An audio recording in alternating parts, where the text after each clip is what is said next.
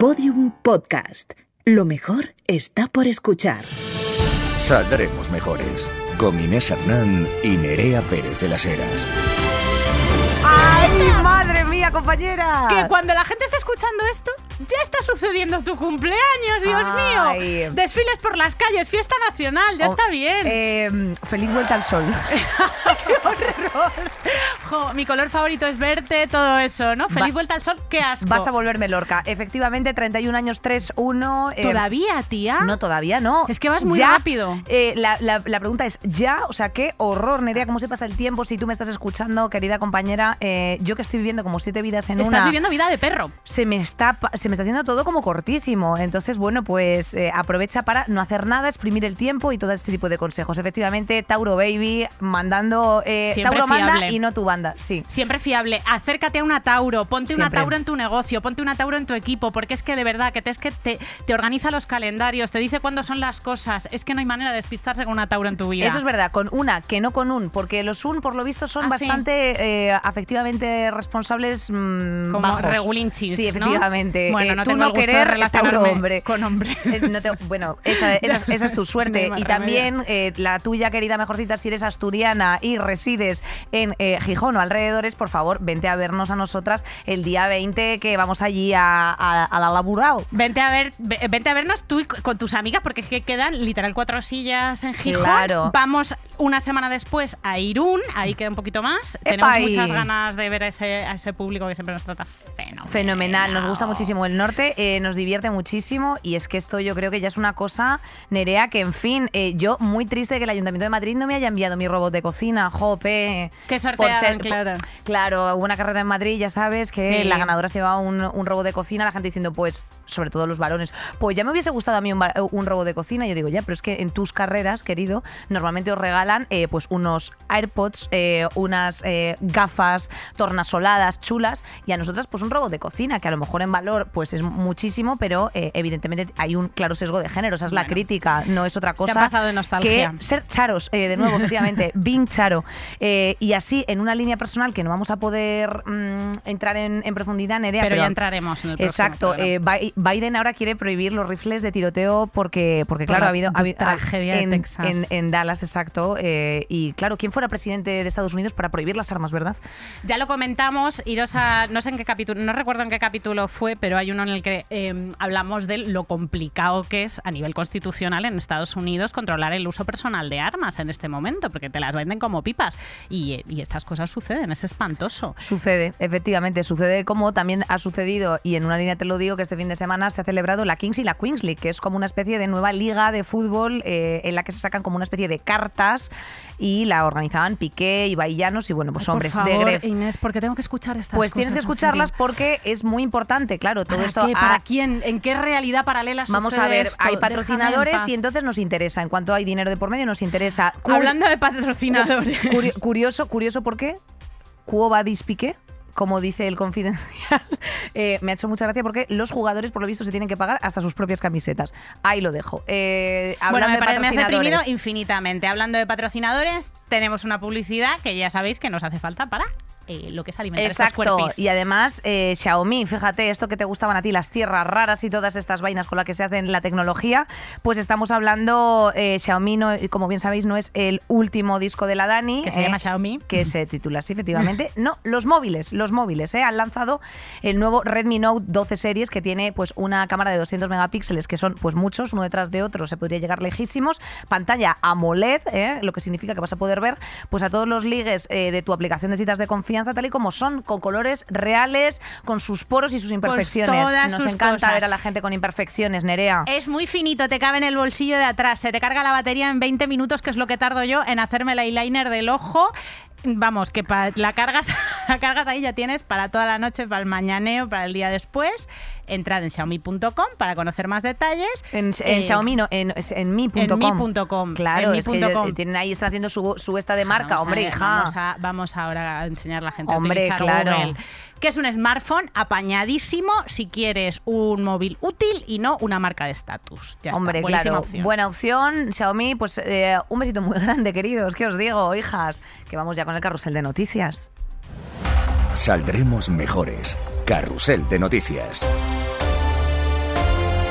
Mi madre. La Met Gala se ha celebrado en honor a Karl Lagerfeld, ese señor que hacía vestidos bastante racistilla y que fue director creativo de Chanel, marca mm, fundada por esta leyenda de la moda, Coco Chanel, que también era un poco colaboracionista nazi. Ambos dos se hubieran revuelto y se habrán revuelto eh, allá donde estén, en el cielo de los eh, diseñadores que quieren que te quites complementos y que vaya sencillísima, al ver a esa militante del chonismo empotradora magnífica de Cardi B diciendo, ¿de qué va esto? ¿De Coco Chanel? Pues voy a poner una camelia de charol de dos metros. A tomar por culo. Voy a poner sencillamente un coco. Eh, ¿Cómo ha sido Lil Nas, por favor? Yendo todo plateado también. Qué maravilla. Guapísimo. Eh, Giselle Bunchen, Bad Bunny también, que ahora está saliendo con una de las de la- del clan Kardashian Jenner. Sí, Eh, por lo visto está, está, pues también la militancia del perreo está enfadadísima con Bad Bunny por enrollarse con tremenda señora traslúcida. Es como, Eh, sí, sí, mucha capital del perreo, pero te, te lías con una de estas Kardashian adictas a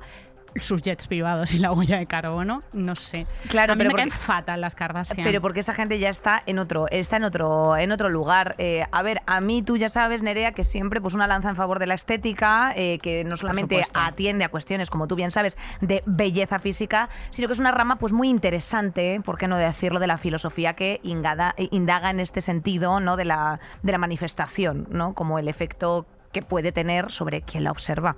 Entonces, bueno, pues, ¿quiénes somos nosotras para decir lo que es bonito, lo que es no? Eh, pero que, que hay, desde luego, estética que no lleva a ningún lado, como también ocurrió en ese lugar. ¿Qué estética llevó a algún lado? Pues, por ejemplo, la madrina, que la Met, eh, que es un museo, por cierto, por si no El. Metropolitan. El Metropolitan. Claro, es que a lo mejor te pensabas que era, pues, eh, Es un el museo Five Guys o algo así. Es un claro. museo que tiene un patio renacentista almeriense. Que lo sepas, de Vélez. Eh, había una protagonista que era la cucaracha, también había una cucaracha eh, mm, paseándose por ahí.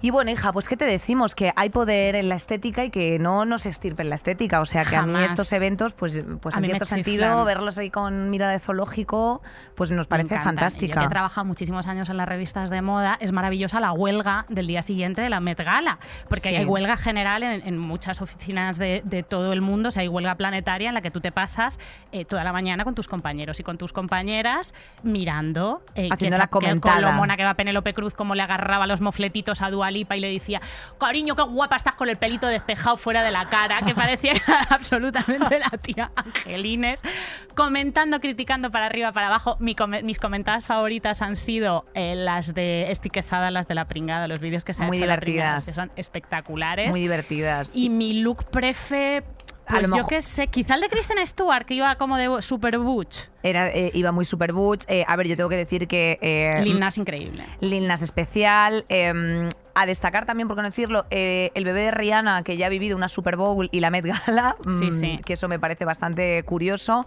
Calentito y, nadando, Y, esa y gente, criatura. Hath- Anne Hathaway, que iba también muy bonito, era así como una especie de Movida con Dolce. Gabbana, así Sí. tal. eh, estuvo también, iba a decir Miguel Ríos, bienvenidos. No, el muchacho de Manu élite, Ríos. guapísimo. Manu Ríos está en todas partes, ¿verdad? Yo ese no, sé chiquillo. cómo, yo no sé cómo Oye, lo hace, pues, hija, francamente. Estuvo el memo de Jared Leto, eso me, me ¿Qué siento... ha pasado con eso, Pues, Nerea? tía, que me siento, Cuéntamelo. me siento personalmente me siento personalmente ofendida por todos estos pavos que de repente se han subido al mundo de la moda, estos pavos heteros, eh, obviamente, una de las cosas que dice la pringada es que hay que invitar a más drag queens a la Met. Gala para que suban, suban, suban el nivel hasta arriba, que se les hace tantísimo caso. ¿Qué me- coño me interesa a mí lo que lleva Pedro Pascal estando al lado? eh, eh, mm, Janelle Monet que se ha puesto el auditorio de Sydney encima. Pues me da exactamente igual, pero uno que vino a hacer el ridículo y la payasa eh, fue Jared Leto, como siempre, que no sabe cómo no ser el centro de atención. Sí, es y una se- tension horse. Se puso un muñeco de Chupet, que es la gatita heredera de Karl Lagerfeld, una gatita burmesa pijísima. Y con el disfraz puesto hacía como gestos de estar en el Bernabéu, ¿sabes? Como gestos de, de lo, lo, lo, lo, lo, lo, lo, lo. Que a claro, ver, es que iba un como- poco vestida de eh, mascota, de estas como de anunciar pollo frito. Entonces, eh, evidentemente, claro, no pasa nada, pero algo pasa. No Ahí cae, sí que no hay me una puedo- crítica. No puedo, no puedo con que Jared Leto, es que no puedo. O sea, la última, única vez que me he salido yo del cine ha sido por su personaje de House of Gucci. Ay, Que House con of los Gucci. acentos esos que eran como de, como de José Mota. Vaya usted a la mierda, de verdad. Eh, Bueno, más cosas, porque también como estamos ahora de pronto, claro, obviamente ha despejado, se, se despeja un poco Mediaset, entonces tenemos que entrar nosotras con todo el mundo de la socialité. Así que continuamos. Carlos III y. Camila, coronados, coronado, coronado, coronado, coronado, reyes de Inglaterra. Eh, bueno, ¿qué te parece? Eh, esta línea me ha hecho mucha gracia, que es, es Rek y Fiona el día de su coronación parecían más contentos que Carlos y Camila. Pero imagínate. Eh, O sea que imagínate llegar al papelón ese con 74 años, ya hartos. Humanidad en esas cosas. Me han gustado los gestos de humanidad de la pequeña princesa Charlotte sacándose un moco rebelde que tenía en el córtex cerebral y de Camila que tenía una cara mientras la estaban coronando como, como, como si en las despedidas de soltera cuando me ponen a mí la corona de, de- de pollas, pues la misma Sí. cara como diciendo ¿qué hago aquí? ¿Por qué me está pasando esto? ¿Por qué a mí? Y luego hay un momento que cuando el obispo que encoña la corone es, mm, le, le está haciendo los conjuros esos que le haga, se Ella- saca el moldeador que le estorba eh, del pues lo que es una persona, porque claro, tú piensas, Camila, Kate Middleton, incluso Leticia, toda, toda la gente de las familias reales le ha tocado genéticamente, pero es que estas, estas personas, estas memas se han metido en este jardín porque han querido. Y de verdad, verles las caras, Kate Middleton tiene una cara de que se lo deben y no se lo pagan, o sea, tiene una cara de ¿en qué puta hora? Bueno, pues esto era eh, Kate Middleton, yo creo que lo hemos comentado aquí alguna vez, pero no sé en qué eh, en qué prensa lo leí, que bueno, era todo un plan urdido por la madre de Kate Middleton. Sí, sí, sí, sí, eso o es sea, que se había, que había hipotecado todas sus casas para que eh, ella fuese al mismo colegio que, que el príncipe, ¿quién es este señor? William o... Este es el. A ver, Harry es como Harry el Styles, desheredado. claro, Harry es el de Meghan, Es el claro. este guapísimo que le gusta Bueno, a todo el mundo. el otro, vaya, eh, el otro, el Calborotas, es que no sé cómo se llama. William, sí, bueno. Joder, no sé, es muy fuerte esto. William, William, se llama William. El príncipe Guillermo, Que vaya. Nos da exactamente igual. Exacto, nos da absolutamente igual. Pues ella hizo como un esfuerzo durante, o sea, la, la familia para que que es mm, de madre divorciada o algo así, para que ella pudiese ir a todas las actividades extraescolares, tales como dos puntos, el polo, eh, hípica eh, y todo esto, para que fuesen como coincidiendo desde los 3 hasta los 18 años. Entonces, claro, mm, bueno, en fin, o sea, es que me parece, o sea, me parece, insisto, distópico, pero claro, como ya estamos viendo gente comprando hijos y todas estas cosas, pues ya llega un momento en el que estamos anestesiadas. Nada nos sorprende.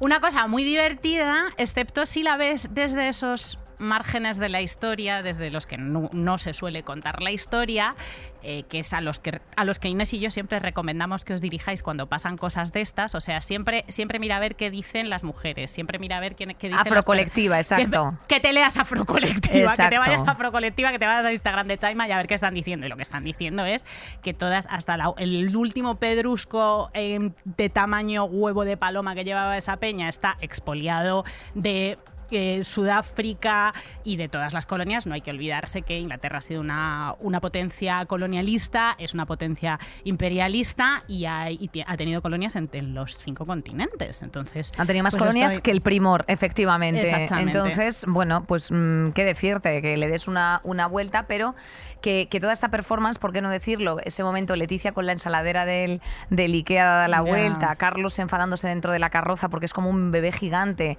eh, hacer el punto de partida de curro desde los 79 años que tienen, los 73, o sea, una cosa ya como mm, rarísima. Katy Perry sin encontrar su asiento porque cantaba y además estaba así como una Pamela en plan de madre mía. Pues al final, hashtag muy humanas. Pero sí, es una institución que debería ser abolida, eh, tiene un- o sea, es un desperdicio enorme de pasta y es un grupo elitista que evidentemente al público general pues ya deja de resultarle aspiracional hace mucho porque no nos la coláis, queridas realezas. Eh, entonces, En pues, general. eh, en general, es una cosa que, bueno, obviamente hay peña que celebra porque eh, UK y en general el mundo está lleno de rednecks, pero hay otra mucha gente que aunque sea redneck no es tonta y dice, oiga, eh, algo de mis impuestos, algo de mis benefits va a todo esto. Entonces, me cago en sus muertos. La gente iba chillando, not my king, not my king. Pero había muchísima policía para hacerles una estupenda represión de la que tú, de la que tú ya conoces. Cada familia real tiene sus cosas. La nuestra, pues ya sabéis las cosas que tiene, pero la inglesa tela marinera. O sea, no te verás tú un documental en Netflix de un eh, abusador sexual en serie que no tenga su pequeño eh, su pequeña representación de la familia real británica. El de Epstein el mm, príncipe Andrés. El de Armie Hammer el actual rey. O sea ahí están en todas las salsas que un día te, te aparece el, el fontanero y tienes un atasco y te dice tiene usted en las cañerías un miembro de la familia real británica. Af- afirmativo. Así que bueno, os remitimos no solamente a nuestras afrocolectivas, sino también, por ejemplo, la activista, que me parece muy interesante la postura, eh, eh, Chantel Land. Eh, muy no interesante ella. yo. Pues eh, una, una modernada del noroeste de Inglaterra, monísima. Eh, así que nada, que precisamente subraya todas las movidas del pasado colonialista. Well, well, well, Nerea, continuamos, porque efectivamente, como bien nos anticipábamos antes, ahora nosotras nos vamos a dedicar a la socialite todo el rato, porque Mediaset ha anunciado el fin de Sálvame. ¡No! Después de 14 Después de 14 años.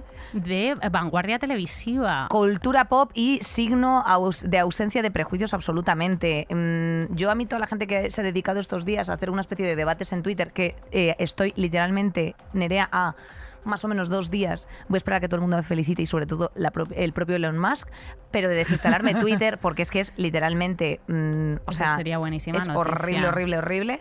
Eh, ahora, claro, ahí se ha abierto como el debate del elitismo, de decir telebasura. Bueno, ¿quién decide? eh, qué- o sea, ¿qué- qué- quién, quién mide que son buenos o malos productos televisivos? Hay un entertainment, eh, a mí me parece que es una pérdida. Eh, se están haciendo, atención, manifestaciones en las puertas de Mediaset, ahí en Alcobendas, que eso me parece graciosísimo, Claro. Porque hay gente que obviamente dice, de aquí no nos moverán. O sea, nos quitáis a Belén Esteban de la calle, o sea, de, la- Sí. de las pantallas y no podemos. Sálvame vive, la lucha sigue. Eh, sálvame y que ha abierto y que han abierto no, no obstante Nerea nunca never forget debates muy interesantes en torno a problemas sociales que tienen un impacto social o sea al final no deja de ser un canal legítimo eh, mainstream que ha hecho que se enterase toda España de entonces cosas, sobre todo, a ver, es grave que vaya a ser sustituido por Ana Rosa Quintana, Well. Madrina de Desocupa, eh, madrina honorífica de Desocupa. y de Securitas que diré ya sabemos todo. Bueno, esto es, esto es un movimiento, esto es un movimiento empresarial, pero también es un movimiento político.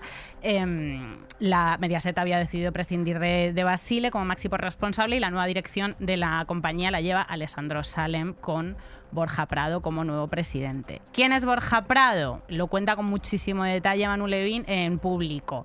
Pues ha sido banquero en un banco italiano, ha sido presidente de Endesa, eh, eh, es hijo de un colón de Carvajal. eh, que es que- un colon un col- Un es hijo un de un colon. colon irritable de Carvajal que le administraba, le administraba el dinerito, tu dinerito, al rey emirato.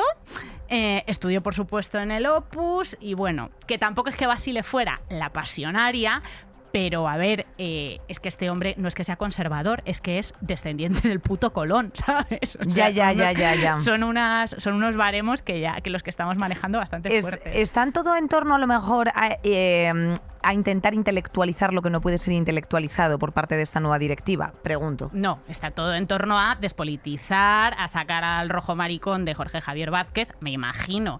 Y, despolitizar bueno, con, claro. con Ana Rosa que ha dicho por cierto O sea, ayer despo- despolitiza- al final hacia. Joder, quitarle a sus amigos a esta gente. Esto era, esto era una emisión de cinco horas en las que pues la, las- la gente que lo veía estaba como. eh, viviendo las vidas de esas, de esas personas. No estaba en un, pol- debate político de gente pe- peleándose. Estaba, estaba escuchando a gente que se estaba peleando por, eh, por temas a un nivel como muy íntimo, que cosa que me parece a mí bastante interesante y que además no hablaban de tanto de otras personas, sino que era un universo propio en el que ellos eran los propios protagonistas de las cosas que comentaban. Es bastante curioso. Eh, mucha audiencia, eh, Mucha audiencia. mucha audiencia. Y eh, tengo que decir que eh, Mediaset, esto me ha parecido muy interesante, prohibió hace unas semanas en su código ético que los presentadores y colaboradores emitieran opiniones, preferencias o comentarios políticos dentro del, del seno, o sea, en el seno del programa. Em, Bueno, pues evidentemente una norma que tampoco afectaba de forma clara a informativos o a, o Ana Rosa, Ana Rosa. Por, por lo que sea. Ana Rosa, la cual, insisto, ayer cogió y dijo que Pedro Sánchez era eh, torrente, que ahora se iba a poner a picar trenes, o sea, a picar billetes de tren, porque había ofrecido Interrail para los menores de 30 años o no sé qué historia, es una modificación, o estrategia política, o lo que quieras, pero que eres ahora stand-up comedian, yo tengo miedo. Personaje turbotóxico. Turbotóxico, tío. Haciéndonos además la, la competencia desleal de- en, en el mundo de la comedia. Bueno, para hablar de Sálvame, mm, hemos invitado a un amiguito nuestro que se llama Nacho Segarra, conocido como Nacho Palomitas, que es experto en comunicación y género, profe de periodismo en la Complutense y autor de uno de mis libros favoritos de la historia, que es Ladronas Victorianas. ¿Qué tal, Nacho? Majo? Imagínate. Hola, buenos días. Hola, buenos ¿qué días, tal? hola. ¿Qué tal? Que tú sabes muchísimo del mundo de la telebasura, de la no telebasura eh, y, y- y de, y de qué tiene que ver todo esto con el género, claro, porque esto también tiene un sesgo de género. ¿Por qué se ha menospreciado, por qué se han menospreciado contenidos como Sálvame o como las telenovelas?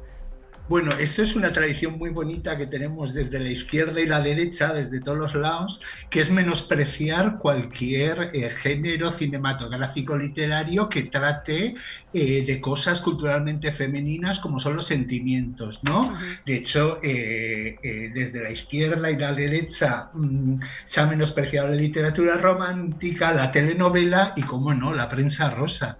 Eh, a mí lo que las, las veces que me he acercado así como espectadora a Sálvame y tal, una de las cosas muy guays que tenía Sálvame es que era un programa sobre, sobre conflictos emocionales, ¿no? Sobre Correcto. algo que las Claro, sobre algo que las mujeres saben mucho, que es gestionar, em, gestionar la mierda. A lo mejor nuestras familias no son tan estrambóticas como las de los famosos, pero había una especie de realismo sentimental ahí, ¿no? Todo el mundo teníamos un cuñado que era un tarambana, eh, que bueno, que puede ser pipi, pero Bueno, Eh, o Kiko. O sea, o se ha, hablado de, se ha hablado de adicciones, se habla- es que se ha hablado en Sálvame de unas cosas tremendas. Hombre, es que ahí estaban desayunando, comiendo, merendando. Merendaban. Eh, se rompió en directo el, el, eh, ¿sabes? El la fémur. cuarta pared. Ah, de O sea, no, la el cuarta pared y el fémur. Fe- en la cuarta pared y el fémur, Belén Esteban, concretamente.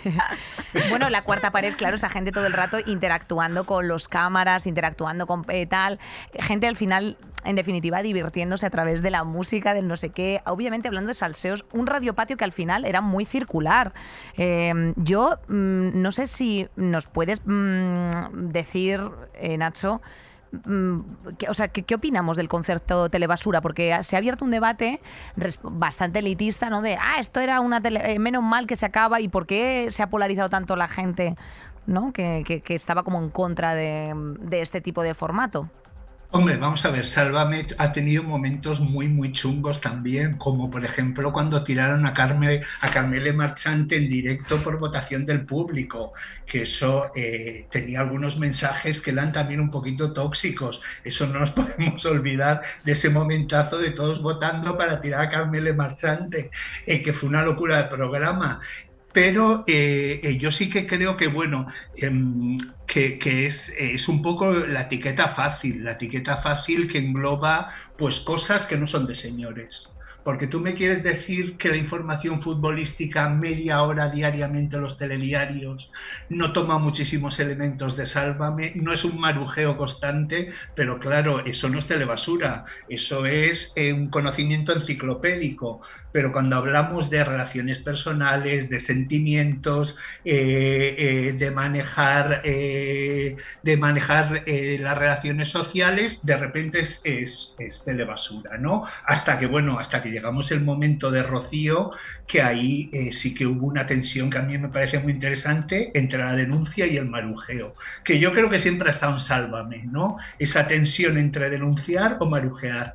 Y bueno, hay, mucha, hay muchos críticos y críticas que dicen que porque ha ganado la crítica y al marujeo, el programa se ha ido a la calle. Qué barbaridad.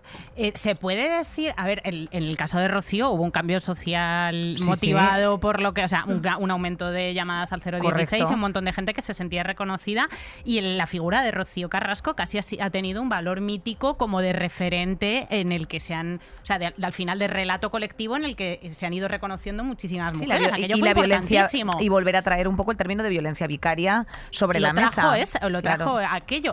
Pero hablando del formato, que esto es algo algo que, que os leo a mucha gente. ¿Se puede decir que era un poco vanguardia el formato de Sálvame o Yo- nos estamos haciendo a- una paja? Mira, no, a mí me parece totalmente, y para eso yo aquí voy a sacar mi pluma académica, que Ah, para adelante, venga, nos encanta eso. que Va de para eso. eso- El tema central de hoy va de eso, ¿eh? También. Para eso hice una tesis de 800 páginas que todo el mundo me odió. Eh, no, bueno, eh, Humberto Eco, en un, en un artículo que era maravilloso, que se llamaba La transparencia perdida, hablaba del cambio a la televisión cuando surgió las teles privadas. Y decía que la televisión había dejado de ser una ventana al mundo para centrarse en ella misma, para convertir el propio espectáculo de la televisión en la propia televisión en el espectáculo, perdón. Entonces eso, Sálvame, lo llevó al... al- al- o sea, fue muy abstracto, era, era un formato muy abstracto de gente entrando y saliendo, la cuarta pared ya no sabes dónde estaba porque estaba rota, el te enseño un mensaje de texto, pongo caras, corro, vamos a ver no sé quién meando, eso es una maravilla. Eso, te lo hace un programa como, como la clave y la gente se caga encima. Pero Absolutamente. claro, ¿Y quién, ¿Y quién mide, Nacho, eh, qué son buenos o malos productos televisivos?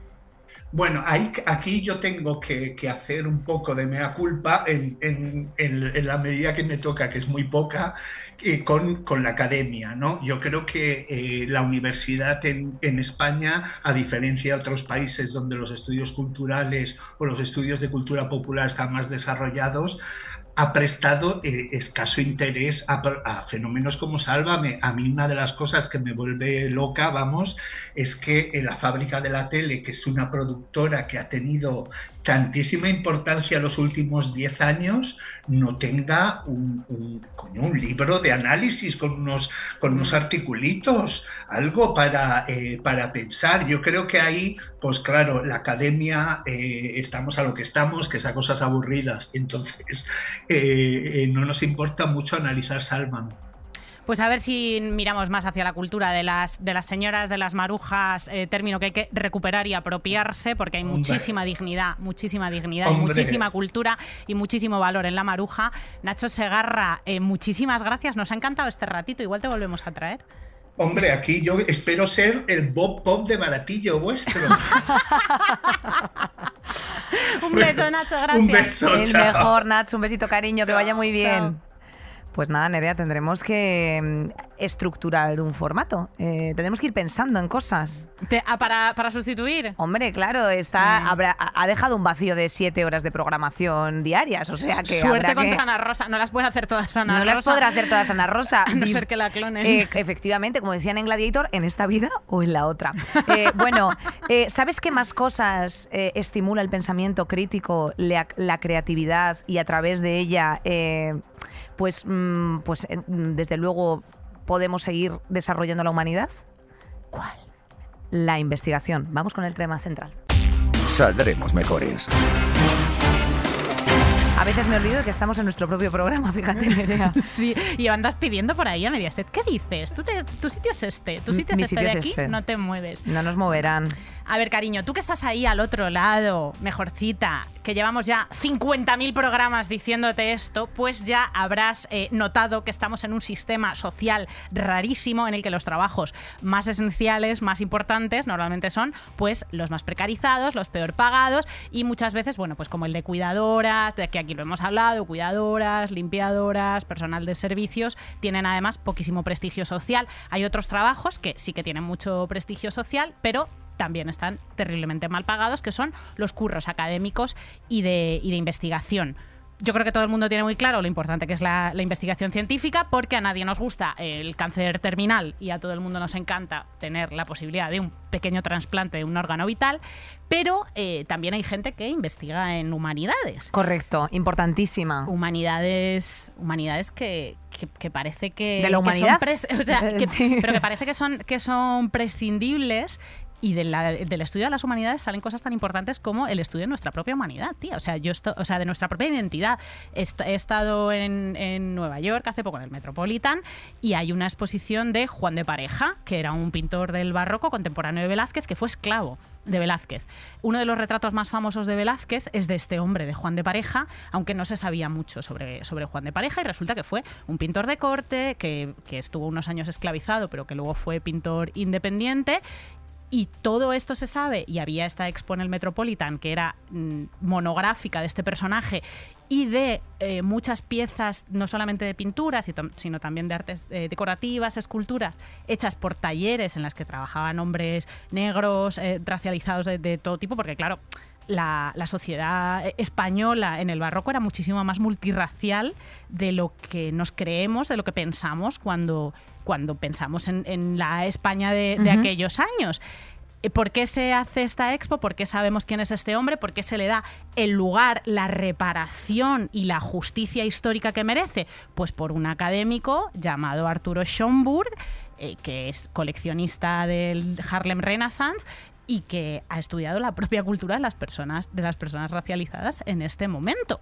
Este es solo un ejemplo de los miles que hay. O sea, nosotras como feministas toda nuestra genealogía cultural la tenemos gracias a historiadoras, filósofas, filólogas, eh, sociólogas que están recuperando la figura de las mujeres invisibilizada en la historia. Y todo eso son estudios de humanidades que tan prescindibles nos parecen comparados con los científicos, empresariales o los que, bueno, al final dan, dan más beneficios. Y te preguntarás, bueno, ¿cómo llega la gente a este paso, ¿no? A convertirse en investigador. Bueno, eh, pues eh, hay un programa oficial de doctorado eh, del, que requiere pues estar en título de licenciado, de ingeniero, de arquitecta, graduado universitario o un equivalente y de máster universitario que se superen bueno, pues una, un número de créditos. Esto tiene unos tipos de ciclos, ¿no? por así decir, o sea, de pasos, y mm, optas a dedicarte a la investigación eh, bueno, pues a través de estos estudios de, de doctorado, en los que bueno, pues son unos estudios universitarios oficiales que, bueno, mm, básicamente tienes que tener unas habilidades relacionadas con la eh, investigación a la, que, a la que decidas dedicarte en cualquiera de las disciplinas. Este proceso de investigación se prepara pues una mm, tesis doctoral eh, investigando este tema en profundidad y elaborando una memoria de conclusiones del trabajo. Eh, básicamente durante este tiempo pues se te tiene que estar financiando de alguna mm. forma porque tú te estás dedicando al estudio a través de libros, a través de bueno, pues, documentos directos, documentos directos, laboratorios, donde sea, sobre el terreno, los arqueólogos y obviamente alguien tiene que pagar esto. Eh, actualmente en España pues hay diversos tipos de becas y la situación es que esas becas pues son de unos importes bajísimos y eh, normalmente se tiene que ir compatibilizando todo esto con dar clases. ¿Eso es así, Exactamente, eso es así. Es un trabajo súper precarizado en el que además, eh, por lo general, los, las personas que se, que se doctoran se estabilizan en un momento dado muy, muy tarde, se estabilizan en torno a los 50 años. Un, estudiante de doctorado tarda hasta 10 años en conseguir plaza fija y denuncian que en otros países se paga hasta el doble por su trabajo y reclaman el, elevar el presupuesto en investigación hasta un, hasta un 3% para solamente igualar la media europea.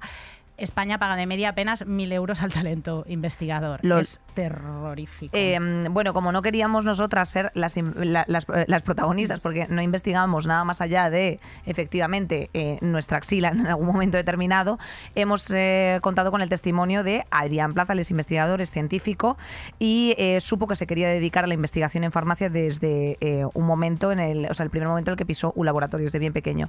¿Sabía dónde se metía? Sabía que estaba mal, pero es que hay bastantes cosas que no funcionan en ciencia. Por destacar dos, la primera de todas es la precariedad laboral, porque la mayoría de los contratos predoctorales están rondando el salario mínimo y de los postdoctorales sube un poquito más, pero tampoco difieren mucho. Y luego la estabilidad, tú vas encadenando contratos de dos, tres años sin ningún tipo de seguridad, no puedes hacer un plan de vida, no puedes realizar nada. Y luego la otra parte negativa es la presión y la sobrecarga de trabajo. Porque nosotros, para poder conseguir financiación, necesitamos publicar. Y para publicar necesitamos tener resultados positivos. Pero es que la mayoría de los experimentos no salen. Pues es normal. Entonces, claro, llega un, un punto en el que tú sientes una presión que no tengo resultados positivos, no puedo publicar, no voy a conseguir financiación. ¿Y qué haces para solucionar esto? Hacerte jornadas de 15 y 16 horas de manera autoimpuesta muchas veces con el fin de necesito resultados, resultados para poder eh, publicar, para poder eh, sacar mi tesis adelante y para poder en un futuro conseguir financiación.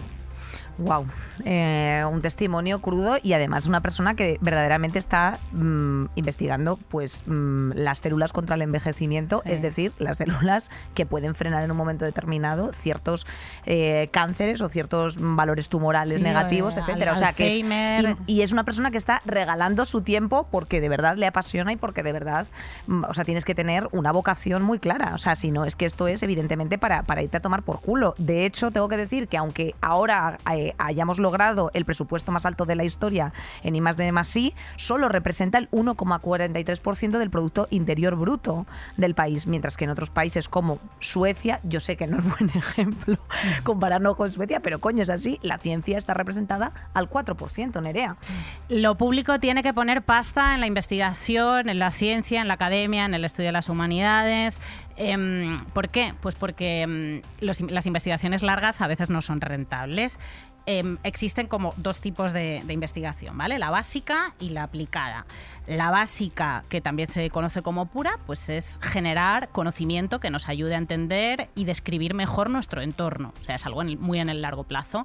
Y la aplicada desarrolla conocimientos preexistentes, o sea, conocimientos que provienen de la investigación básica, para solventar necesidades específicas. O sea, es, eh, algo como mu- mucho más enfocado. Eh, la investigación básica, la primera, tiene resultados muy poco tangibles y muy en el largo plazo. Y claro, eh, el retorno económico es mínimo, no es rentable.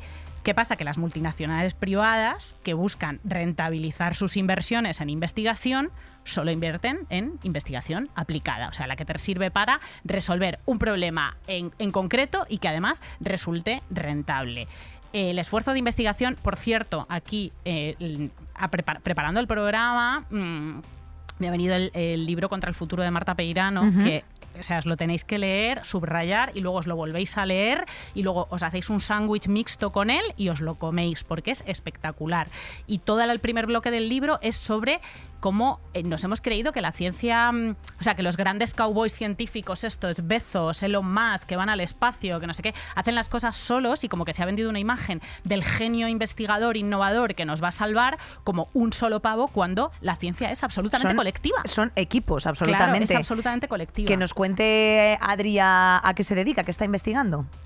Ahora mismo estoy centrado en estudiar los procesos de envejecimiento celular en enfermedades relacionadas con la edad, como son el cáncer, las enfermedades neurodegenerativas tipo Alzheimer, Parkinson, y actualmente estoy con una plaza de profesor en la universidad, estoy trabajando como docente e investigador, lo que me da cierta mm, estabilidad, y cobrar, pues ojalá cobrar en visibilidad y en salario como un influencer, porque cobramos bastante, bastante menos. Mi vida. Ahí le tenemos. Eh, investiga contra el Parkinson y contra todas las movidas. Es que no es ninguna tontería, tía. No, es no, que. tía. mm, bueno, en claro, fin. pero, pero son. O sea, no, no, no ofrece rédito económico inmediato, a no ser que llegue Arabia Saudí y te meta unos Anda. euritos en el bolsillo. Anda, ¿qué ha, pa- qué ha pasado con lo de Arabia Saudí, Nerea? Pues Cuéntamelo. mira, ha pasado que eh, Arabia Saudí ha pagado. No ha financiado, no, ha pagado, o sea, como maletín, ¿vale? Estamos hablando de ese tipo de pagos a científicos españoles para hacer trampillas en el ranking de Shanghái, que es el ranking que evalúa cuáles son las mejores universidades. Todas las universidades como que están ahí escalando po- posiciones ahí. Y la Universidad del Rey Saud de, mm, de Riyadh era subir en esa lista y para eso pues ha untado a científicos españoles para que digan que están trabajando ahí cuando es mentira.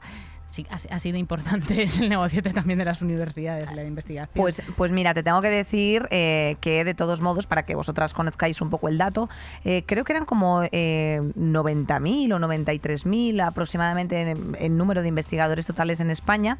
Eh, se compone de un 48% de científicas y en su conjunto las mujeres representan eh, más del 40% de los efectivos totales de la investigación. Tiende a aumentar, pero eh, abandonan la carrera científica en muchas ocasiones desde una perspectiva de género, como se ha mostrado en, un estudio recientemente hecho, eh, en proporciones más, o sea, mayores que sus homólogos varones. ¿Por qué ha ocurrido esto en, temas eh, como la ciencia, la tecnología la ingeniería? Bueno, pues porque mm, evidentemente, aparte de la precariedad y la inestabilidad, las jóvenes científicas están menos satisfechas que sus colegas y son más pesimistas respecto a su desarrollo profesional eh, futuro eh, por temas como la conciliación, los estereotipos, los sesgos y discriminaciones directas o indirectas de género, eh, mm, porque también se produce, ¿por qué no decirlo?, acoso sexual. Exactamente. O sea. no perdamos de vista el reciente caso de Rafael Maldonado de la Pompeu Fabra, un catedrático al que casi 20 investigadoras han acusado de abuso de poder y de acoso laboral durante los últimos 20 años. Anda. Se está hablando que esto lo conocía la propia universidad, o sea, que sabían, que sabían lo que estaba pasando. A ver, son entornos en los que este tipo de actitudes de mobbing, y no solamente hablan de acoso sexual, sino de acoso laboral fuerte, son entornos que están tan jerarquizados y en los que es tan difícil sobrevivir y medrar, sobre todo para las tías, ya lo estamos viendo, que es que no es que elijamos carreras menos rentables, que no nos queramos dedicar a la investigación, que nos apartemos, que demos un paso atrás, es que nos expulsan, o sea, es que...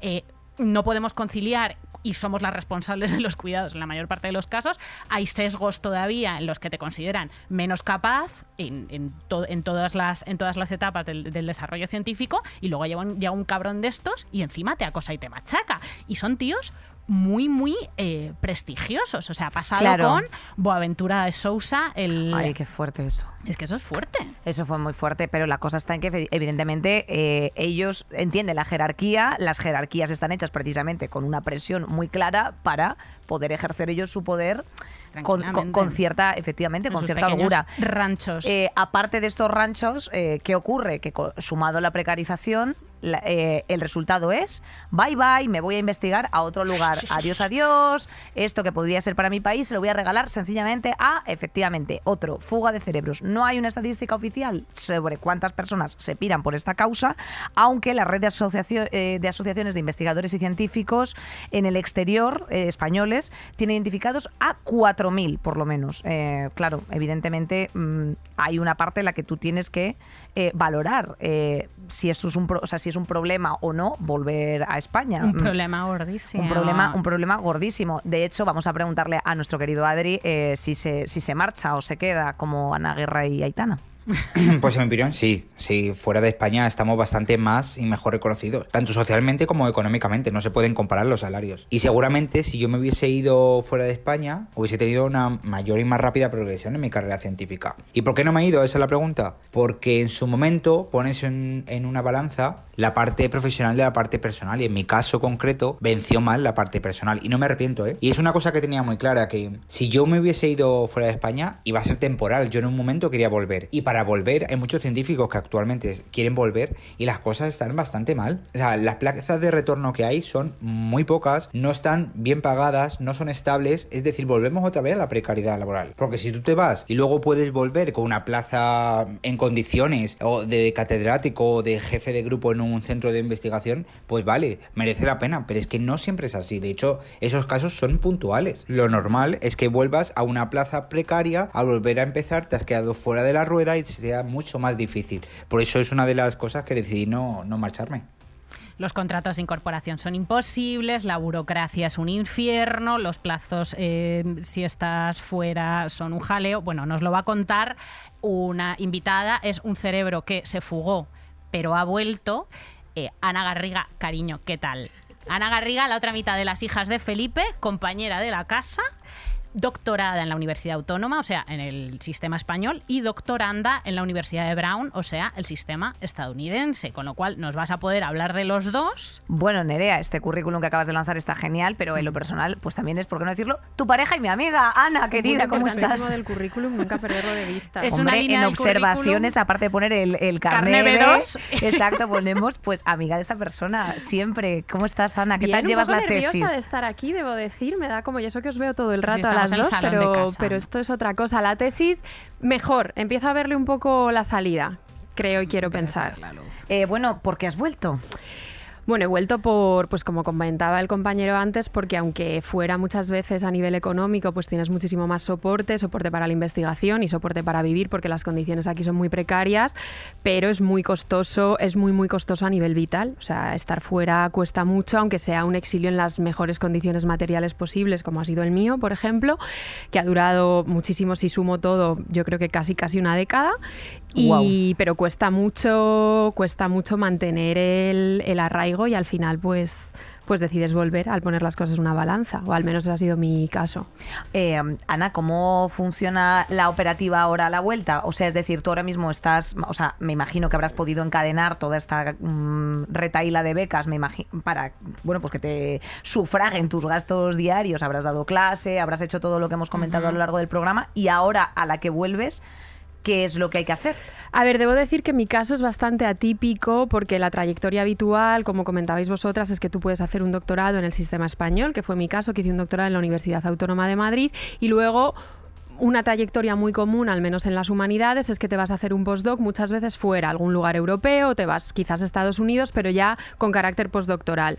Y en ese caso, pues puedes volver con estas becas y contratos de atracción de talento, que, pero de nuevo, volvemos que las becas son mm, pestañas y te las pierdes, cambian de nombre, cambian los requisitos, cambian los plazos, no sabes. O sea, yo que soy una persona muy privilegiada porque mi padre es profesor y mi madre trabaja en administración universitaria. O sea, yo tengo gente a la que recurrir y conozco muy bien el sistema más o menos desde dentro y soy incapaz de desgranar y entender las convocatorias. Pero mi caso es diferente porque yo hice el doctorado y luego, antes de terminar, decidí empezar un nuevo doctorado en Estados Unidos. Para mí la vuelta ahora se plantea sumamente complicada, pero no imposible. Lo que pasa, yo conozco relatos de éxito, pero es muy difícil. O sea, tienes que haber trabajado 15 horas al día, publicar muchísimo y muchas veces te piden cosas que es imposible haber conseguido a ciertas edades. O sea, tú no puedes haber dirigido tesis y proyectos si te doctoraste hace tres años. O sea, es, muy difícil. Entonces, como que hay una especie de choque entre la coyuntura, entre la coyuntura de, los, de las experiencias académicas y lo que te exigen las becas para luego incorporarte. O sea, que las becas no están para nada adaptadas a la realidad.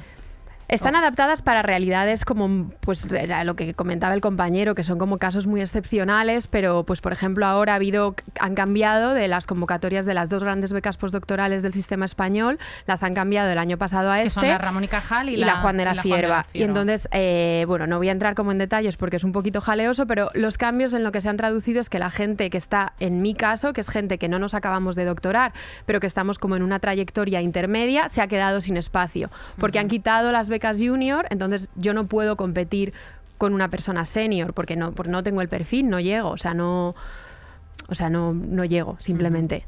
Em, esto puede llevarnos a una pequeña crisis de investigación en ámbitos como las humanidades o como otras disciplinas de académicas? Sí, sí, sí, la crisis en las humanidades es absoluta, es global. Yo ¿Ha, pegado bajona en em, números? Inmensa, o sea, es global. O sea, yo aquí, de hecho, yo aquí conozco menos cifras, conozco menos números, pero en Estados Unidos los conozco y son aterradores, o sea, como...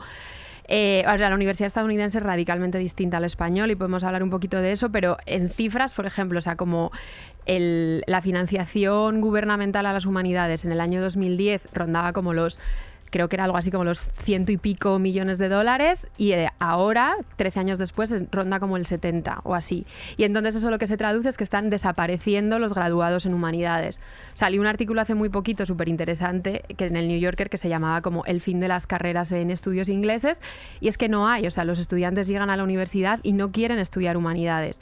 Cosa que es muy raro, lo que se pregunta o nos preguntamos en la academia es cómo, que esto no son solo cifras, es como cómo se traduce en el mundo real, dar, dar salida al mundo a una generación que está como muy preocupada por la batalla cultural, pero que es la primera generación que no tiene formación en humanidades. Eso pasa en Estados Unidos, o sea, no hay formación en humanidades. Entonces, eso que cómo se traduce en el día a día, cuando vas, no sé, al supermercado, cuando tomas una cerveza, es, muy preocupante.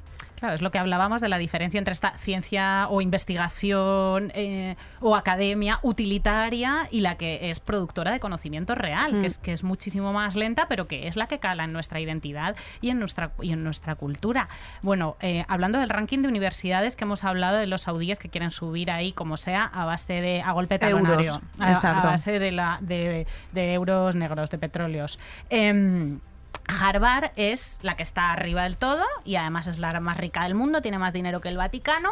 Eh, a ti te aceptaron en Harvard en un momento dado, yo no sabía ya cómo colar esto, pero bueno, ya está, ya lo sabe toda España, ya lo sabe toda España que ya iba siendo hora. Esto es así, la aceptaron en, Harvard y dijo que no, dijo que no, le dio calabazas.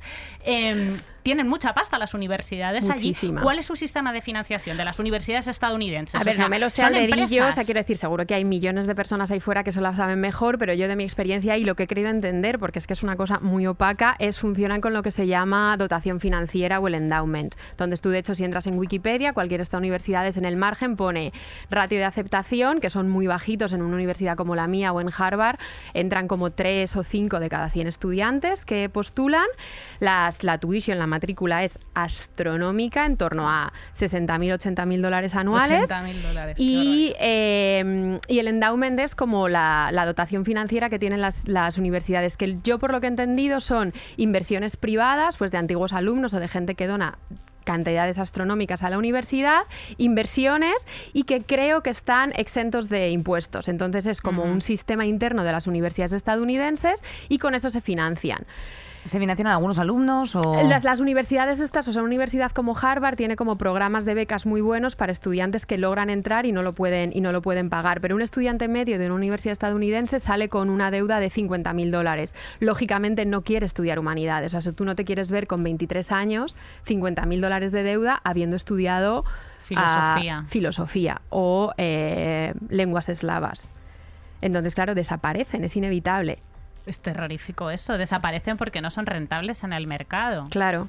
Y porque hay muy pocos. O sea, en mi universidad uno de los grandes problemas que tenemos es cómo atraes a los estudiantes a que hagan tu tu concentration, a que hagan tu carrera en tu disciplina, en estudios hispánicos. Es sumamente complicado porque es como cómo les vendes frente a eh, si, tú te, si tú te gradúas en una universidad de estas muy buenas con mucho nombre, de las del ranking en eh, ingeniería informática, en dos días estás ganando toneladas de dinero. Entonces, ¿cómo les vendes a estos, a estos estudiantes que se, por mucho, y yo tengo muchos estudiantes, y en el artículo este del New Yorker salía, muchos estudiantes que entran y dicen, jo, pues es que me leí el Quijote y me encantó, o me leí el Ulises y me encantó. Pero no, o sea, pero es como, pero bueno, al final he decidido estudiar otra cosa, relaciones internacionales, comprensible también, pero es sumamente preocupante.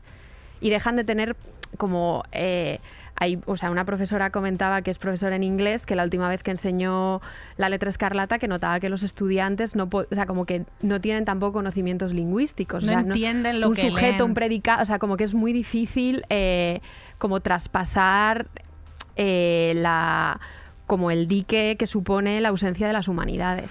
Ana, y, y cómo podemos recuperar o incentivar precisamente que la gente se inspire. A ver, aquí en España, ahí tenemos que decir que gracias a las becas MEC y sobre todo a que las mm, cifras no sean astronómicas mm, de pago universitario, aunque evidentemente desde una perspectiva de clase no todo el mundo accede a la universidad, No, no, claro. porque mm, hay, o sea, y de hecho ha pegado bajón, o sea, en abandono de estudios no obligatorios, o sea, bachillerato, etcétera. Em, ¿Cómo podemos hacer que, eh, o sea, incentivar a que esto ocurra? Porque claro, si cada vez son menos y se pierden los textos de, pues Dinero eso, como ver, todo. San Francisco dinero, de Asís. Claro, a ver si dinero estás como- diciendo en la, en la- No, no, es que no es broma. O sea, yo en, la- en las universidades mejor financiadas del mundo, que son empresas privadas descomunalmente grandes, se están perdiendo las humanidades y con eso el sentido crítico y la capacidad lectora y, compre- y comprensiva de la gente. Imagínate aquí, es que lo- eso lo tiene que sostener el sistema público. O sea, como sociedad deberíamos sostener eh, la cultura al final. eso es Literally. claro. Creo que aquí quiero pensar, realmente no lo sé, pero que está mejor porque el sistema es muy distinto. O sea, en, en estas universidades estadounidenses no entras sabiendo que vas a estudiar, lo decides como al segundo año, entonces los primeros años tienen esto que llaman el Open Curriculum, que cursas lo que quieras. Entonces eso también hace que te, ves, te vas dando cuenta de lo que quieres que te, que quieres que te sea rentable. Pero aquí yo creo que es como que si- sigue habiendo gente que se matricula en historia o que se matricula en filología, eh, todo se soluciona con dinero, con inyectar más dinero a la investigación, a la investigación en ciencia, a la investigación en humanidades y facilitar los... o sea, una, una ansiedad o sea, que ya esto ya no es de cifras ni de nada, sino experiencia personal de toda la gente que estamos en la investigación en humanidades, pero creo que también es ciencia, es que que todo se basa en una retórica de la excepcionalidad, de qué lista eres, qué buenas notas tienes, la licenciatura, lo has hecho genial, 9,3, 9,4, 8,9, el máster, qué bien, el doctorado, y cuando terminas el doctorado, el sistema te abandona. Y entonces eso de verdad genera una ansiedad vital y, y de autoestima y de todo, porque es como, estás igual de bien formada que todos los demás, pero el sistema absorbe a dos. Entonces, y cuando, cuando encima te han creado como en una especie de camita de algodones de... Qué lista, qué qué lista, lista. qué lista, qué lista, qué lista, y encima te han, te han inutilizado un poco para la vida diaria, porque los doctorados de alguna manera también, pues estás haciendo, estás produciendo un conocimiento muy específico que yo creo que es muy útil, pero que de verdad te vuelves totalmente... Y precisamente te queríamos preguntar un poco que, que cuál eh, son los tiempos de estabilizarse en la vida académica o si hay mucho abandono. O sea, tú tienes compañeras que de pronto Sí. hayan dicho, mira, hasta aquí. Muchi- yo tengo muchas compañeras que abandonan después del doctorado porque encima el doctorado te da puntos para una posición de secundaria, por ejemplo, entonces yo lo entiendo, te preparas una posición de secundaria, el doctorado te da puntos, tienes una estabilidad y, unas, y un sueldo que es que es muy difícil de conseguir, es muy difícil de conseguir en el, en el sistema universitario. Las cifras de estabilización de edad, no lo sé, pero estaba leyendo cuando me di- me dijisteis de venir a hablar que creo que es como en la Universidad de Málaga, por ejemplo, que salía en una noticia en el periódico, la edad media de los profesores asociados, que es como el nivel más bajito, ronda los 40 y pico. Que es una cosa, son puestos creados para gente de 30 o gente que se acaba de doctorar y ha tenido un postdoc. O sea, hay un envejecimiento de la universidad brutal. Y claro, pues de aquellos barros estos lodos también. Jo, la primera persona que dice de aquellos barros estos Y lo digo lodos, bien, no y como lo si- dices bien, no como nosotras en todos los capítulos. Como decimos, de aquello, que- sí, Los cada día una refranes cosa. cada día uno, yo, los, yo os Sí, escucho fielmente. escu- sí, y los cada día refranes cada decimos día una cosa. Menos mal que has venido, Ana, la verdad. Eh, Oye, pues muchísimas gracias por heredar Gracias este puesto que dejó. Jorge Richman la- hace un par de semanas, que sabíamos que te iba a gustar mucho. Te dejó la silla Y- calentita. Exacto, y dejárselo a un gran político que nos visitará la próxima semana. Así que os dejamos con este spoiler. Por favor, síguenos, acompáñanos. Muchísimas gracias, Gracias a Ana, por vosotras, haber venido. chicas. Eh, a todas las compañeras que, nos ha- que están con nosotras ahí haciendo el programa, haciendo sosteniendo, haciendo fuerza. Eh, este año hemos presentado, he presentado yo junto con Andrea los ondas del podcast. Qué bien Eh, lo hemos hecho muy divertido, me he disfrazado de Batman, pero espero que el año que viene podamos entre todas, ese equipo maravilloso que forma Saldremos Mejores, pues recoger ni que sea Ni un, que un triste sea. diploma, porque es que le dieron premios ahí a, to- a todo el mundo, le dieron Nada, premios, Nerea. O sea, una cantidad velas. de esaecuos y de sus putas Claro. madres cuando ya empezaron a subir 18 personas a decir gracias a los compañeros, a los compañeros becarios que tenemos, Claro. escondidos debajo de la mesa haciéndonos nuestro burro. Bueno, pues a ver si eh, nos cae algo el año que viene. Sí, no, es que si os no, quiere no, academia. Nada, eh, si os quiere academia. Á- ¡Ánimo, doctorandas! ¡Hasta luego! Adiós, sí. Saldremos mejores. Con Inés Hernán y Nerea Pérez de las Heras. Todos los episodios y contenidos adicionales en podiumpodcast.com y en nuestra aplicación disponible para dispositivos iOS y Android.